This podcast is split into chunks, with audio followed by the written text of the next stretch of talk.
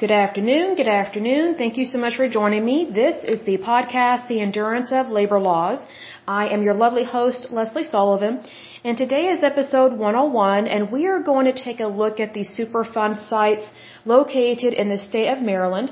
But first of all, let me give a big shout out to my listeners because it's so good to see you guys here online. So a big shout out to Illinois, Oregon, Virginia, New York in terms of countries, the United States and Canada. I want to give an extra big shout out to Illinois.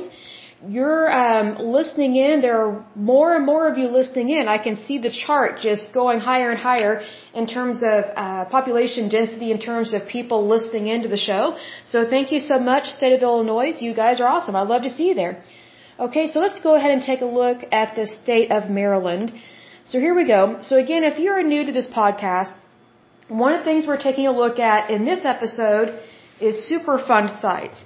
Now, I will say this, this podcast initially started out as just looking at the labor laws within the United States and it's been branching out to the labor laws in other countries, especially the UK and Canada, because our labor unions and our trade unions tend to have international, I would say, offices located in other countries. So sometimes we take a look at those things. Um, I wanted to go ahead and continue with the podcast on Superfund sites as well because the EPA employs quite a few people. And, and for those that are listening in from other countries, again, the EPA is the Environmental Protection Agency. It is a federal agency located within the federal government within the United States. And they employ a lot of people.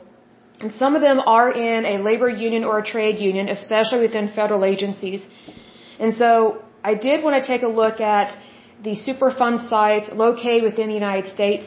And for those, again, that are new to this podcast, for this particular episode, Superfund sites are toxic hazardous waste sites um, located within the United States. Now we have a little over 40,000 Superfund sites located in the United States. The ones that we are discussing in this podcast are the ones that are on the national priorities list.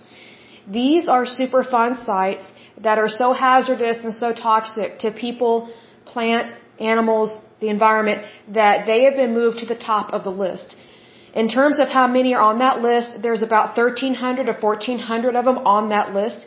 Some of these Superfund sites go back to uh, before the 1980s. And so some of them have still not been cleaned up for whatever reason.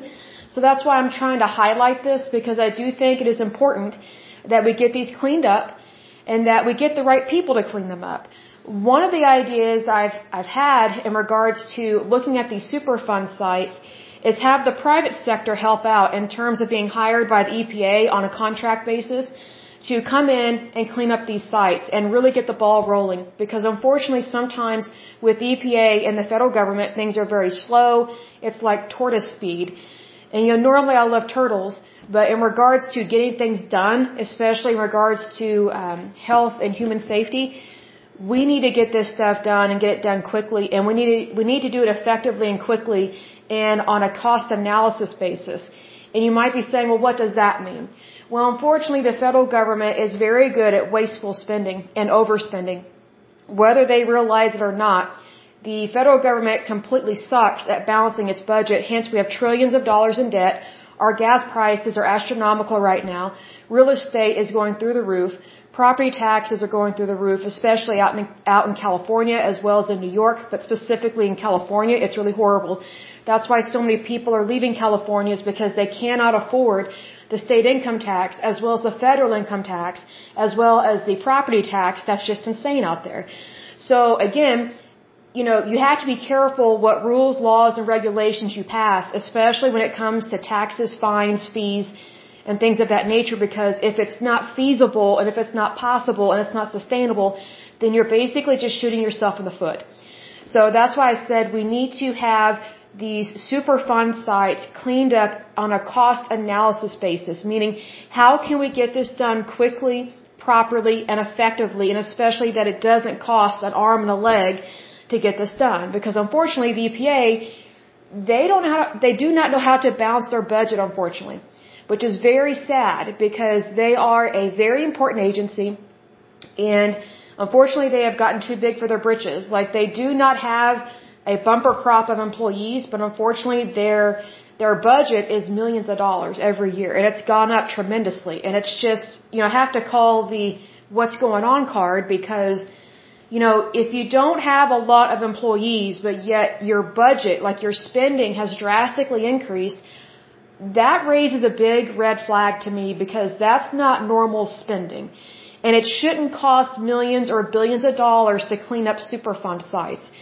I do think the EPA has missed the mark in regards to incorporating the private sector, like specifically hiring companies that handle this for a living, instead of just using federal agencies that are not really in the know-how in terms of research, terminology, as well as technology, uh, terminology and technology, excuse me, in regards to cleaning up these sites. So, that's one reason why I wanted to go over Superfund sites within this podcast of the endurance of labor laws because another reason is because you know, if you think about how many Superfund sites are located in the United States, there's about 40,000 of them, right?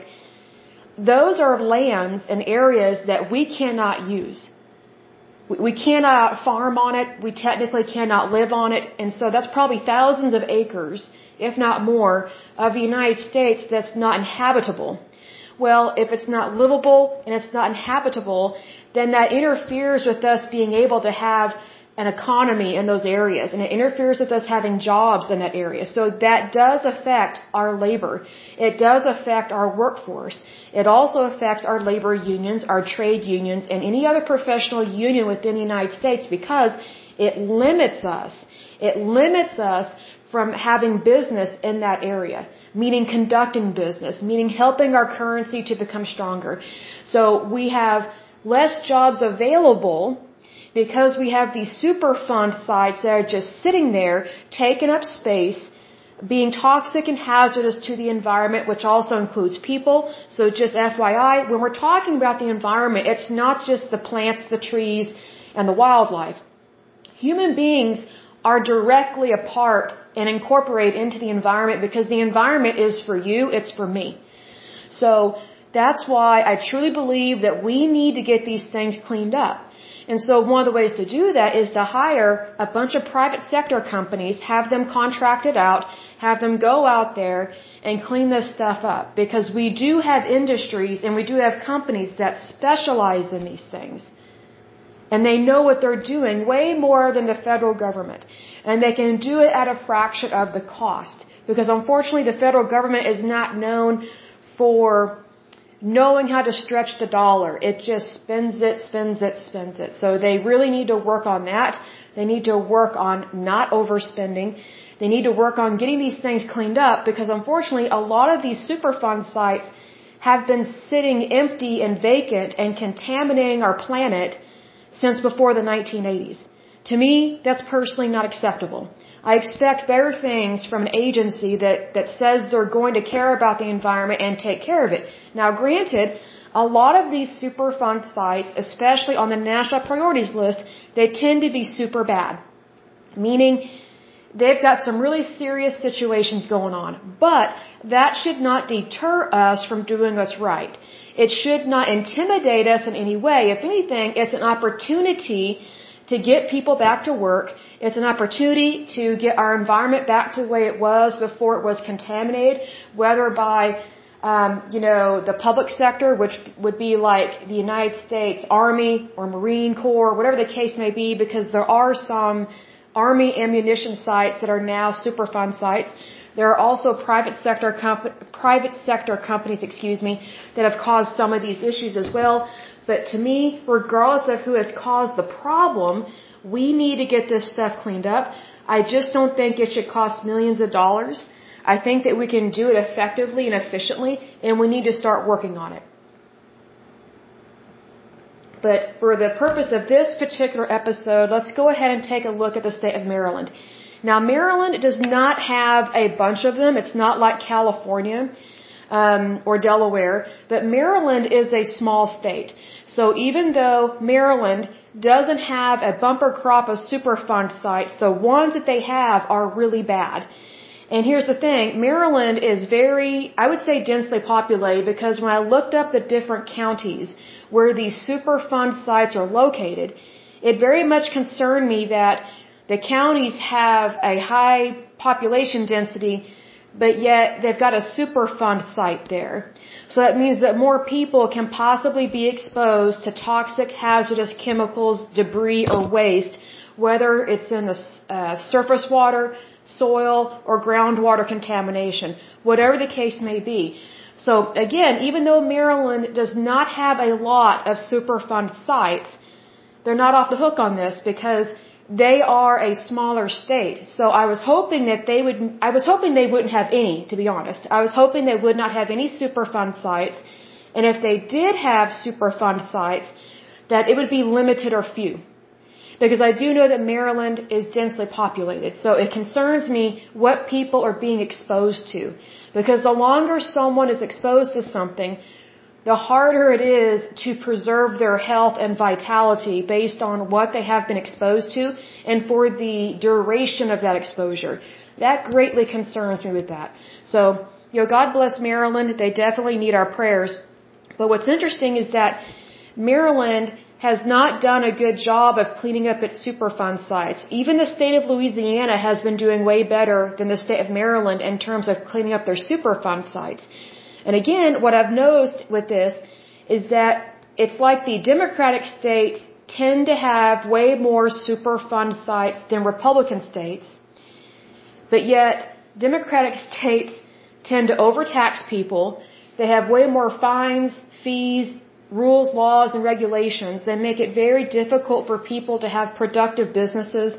They make it very difficult for people to bring home a good paycheck, but yet they've got some of the worst Superfund sites within the United States are typically, again, within these, these Democrat states.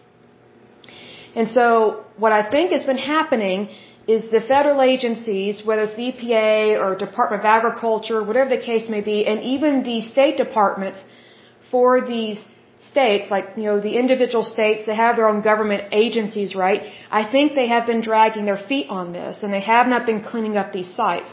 That greatly concerns me because regardless of where someone lives, whether it is a blue state or a red state, they should not be exposed to anything hazardous. To me, that is completely unacceptable to take the risk of possibly exposing something or uh, possibly exposing someone to something that is toxic, hazardous, and just flat out wrong to ever expose some someone to something like that. So it does concern me that, you know, with Democrat states, they make all these promises to people. Vote for us, we'll do this. And I understand both political parties make promises. But Democrat states tend to make way too many promises and hardly ever follow through on anything. But yet they raise tax brackets. And that is really concerning to me because I think that, you, you know, your monies and your taxes should it should be the the proof should be in the pudding is what I'm trying to say. Like if you're heavily taxing people, you should have the cleanest state that there is within the United States. But unfortunately, like California, Delaware, and New Jersey, as well as Maryland, they are some of the most highly taxed states in the United States, and yet they have some of the highest rates of Superfund sites and some of the most toxic Superfund sites, and they're not getting cleaned up. I may live in Oklahoma, and I may be from Oklahoma, but I think the citizens of those states deserve better. I think they deserve better representation and they deserve better results, especially when it comes to an environmental issue because here's the thing, if you don't have your health, you're a goner. And your and your lifespan is limited. So I would hope that within these Democrat states, they would take it seriously enough that they need to get this stuff done because at this point, it's not getting done. So oddly enough, Republican states are actually doing a way better job of cleaning up things, but yet Republican states want lower taxes, a freer market, and for there to be capitalism. Because we know that capitalism works. Whenever you have a, a country that does not have capitalism, first of all, Women and children always suffer worse. Usually women do not have the right to vote. They do not have access to equal opportunity for jobs or much less anything. So it's very important that being that we are a capitalistic country, we need to act like it within every state within the United States. I don't care if it's blue or red. I seriously do not care. If we are going to be a capitalistic country and be a true democracy and believe in freedom and to, and be a republic, we need to do a better job of taking care of the land that we have.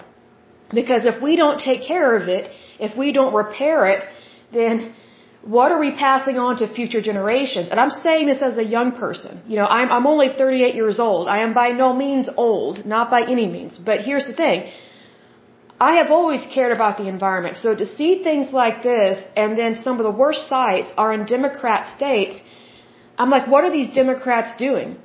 They're just so focused on agendas and causes and offending people and causing division, it's like, you know what? Where has that gotten them? Not very far. But people fall for it and they vote for them. So I encourage you, regardless of what state you're in, come all these future elections, I think you really need to evaluate who has actually gotten the job done or who has done the better job. And what is the current state of your state? Do you like where your property taxes are at? Do you like your wages? You know, do you like having a Superfund site just right up the street from you, if you are even aware of it? Some of them are not even fenced off, which I think is a huge mistake. I think every Superfund site within the United States needs to be fenced off and it needs to be blatantly obvious that it is a hazardous, toxic site. Even if it's not on the national priorities list, it does need to be taken seriously. And they need to be cleaned up. So, that's my two cents worth to start out this podcast. But let's go ahead and start on this state, which is, again, the state of Maryland. I am going to list off the ones that are currently active. Then I'm going to list off the ones that are proposed for addition to the national priorities list. And then we will close the pod podcast with the ones that have been deleted, which are not very many for the state of Maryland. I'm a little disappointed with that because considering how serious some of these are, I was hoping that they would you know, be at the forefront of it, really. Because I think that if you have Superfund sites that go back a long time in terms of being an issue, I would think there would be um, more more tread to the tire, so to speak, to get some traction on, on what they're doing. But it just doesn't seem like a whole lot is happening. If I'm wrong, I will correct myself in a later podcast. But as of this point, uh, it's very disappointing to me because I think the people of Maryland deserve better. In fact, a lot better. Because I think this is very hazardous to their health. And again, if you don't have your health, you're a goner. So either that or your lifespan is greatly limited. And I don't think anybody on the face of this earth deserves that. So let's go ahead and get started on this. The first one that is a current and active Superfund site within the state of Maryland on the national priorities list, meaning it's a pretty bad one, okay, is Limestone Road. It is located in the county of Allegheny or Allegheny, however you pronounce that. And that county has 68,106 people living there. The issue with this one is inorganic chemicals and heavy metals, including zinc and lead, were detected in on-site soils. Surface water is contaminated with chromium, cadmium, and zinc. Site and residential wells have been found to contain manganese and nickel. Now that is really bad because Part of these are residential wells that have been contaminated. So it's like residential areas. So that tells me this is near a population and people are actively living near there. So that's an issue. And I just wonder if people in that area are aware of what they're living near because I would definitely move if it was me. This one was added to the list September 8th, 1983. The next one that is current and active is Curtis Bay Coast Guard Yard. It is located in the county of Anne Arundel. And that county has 588,261 people living there. The issue with this one is soil is contaminated in certain areas with semi-volatile organic compounds, metals, PCBs, pesticides, and dioxin. This one was added to the list September 5th, 2002. The next one is Fort George G. Meade. It is also located in the county of Anne Arundel. The issue with this one is PCE, TCE, let's see here, other volatile organic compounds, atrazine, and certain pesticides. So there's a lot of contamination with this one. It was added to the list July 28, 1998. The next one is Kane and Lombard Street Drums. It is located in the county of Baltimore. Well, this one says Baltimore and uh, Baltimore City, so I'm not sure why there's a difference here. But the population for that area is 585,708 people living there. It doesn't tell me what the issue is, but it was added to the list June 10th, 1986. The next one is Sour or or Saur. I'm not sure to pronounce it. It's S A U E or sorry S A U E R, and it is a dump. So being that it is a landfill or a dump, you know it's going to be bad. It is also located in the county of Baltimore. It does not tell me what the issue is, but considering that's a landfill or a dump, it's probably really bad.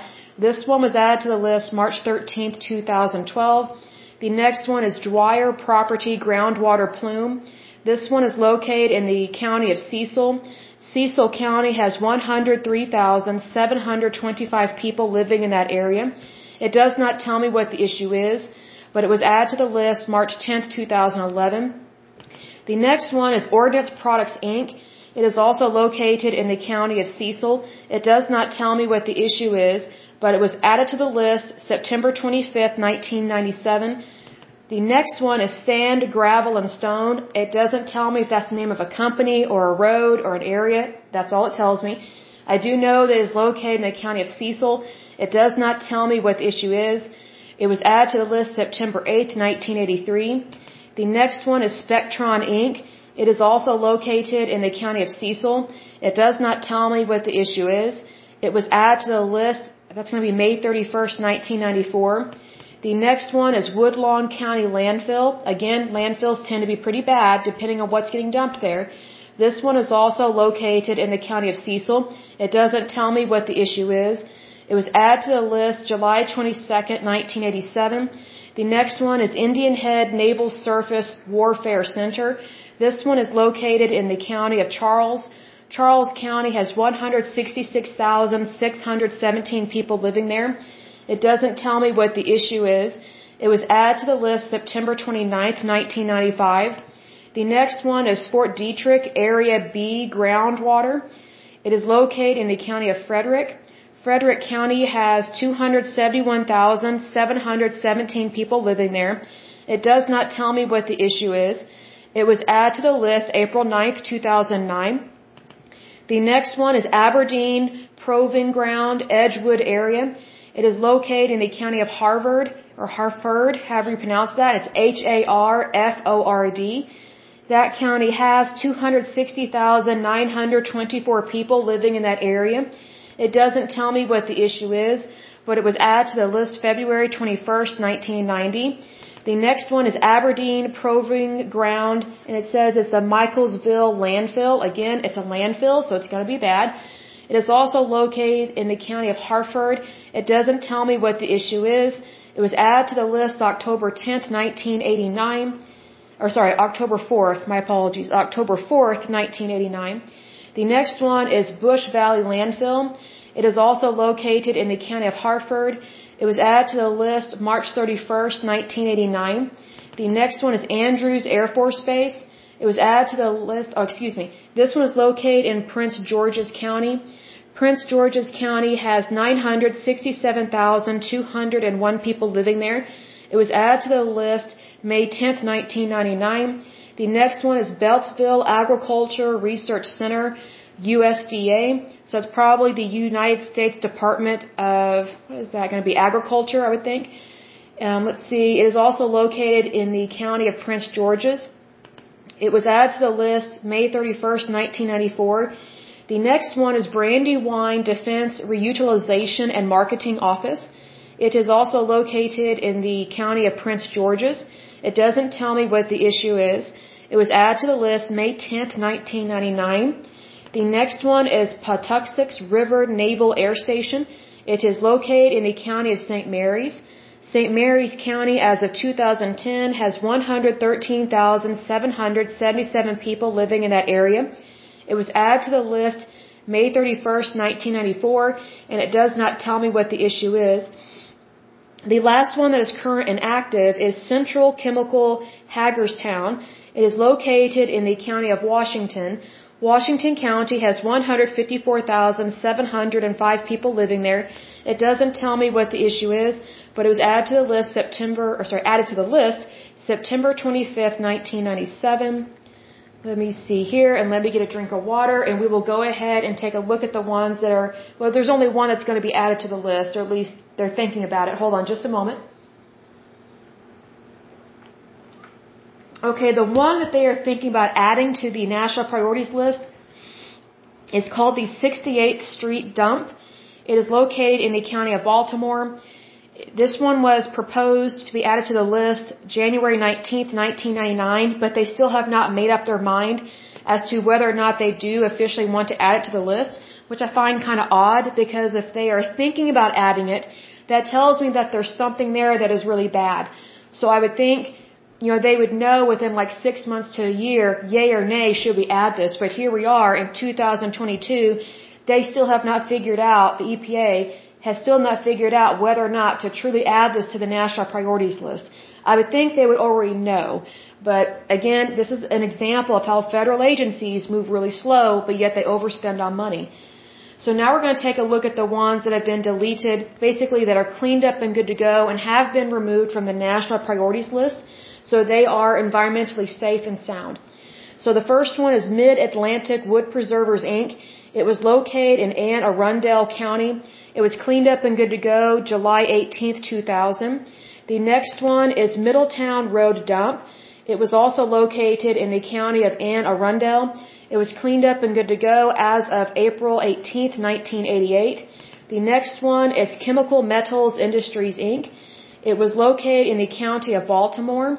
It was cleaned up and good to go as of December 30th, 1982. And the next and last one that has been deleted from the national priorities list is Southern Maryland Wood Treating. It was located in the county of St. Mary's. It was cleaned up and good to go as of April 5th, 2005. So there we go. We are all set on this one. So until next time, I pray that you're happy, healthy, and whole, that you have a wonderful day and a wonderful week. Thank you so much. Bye bye.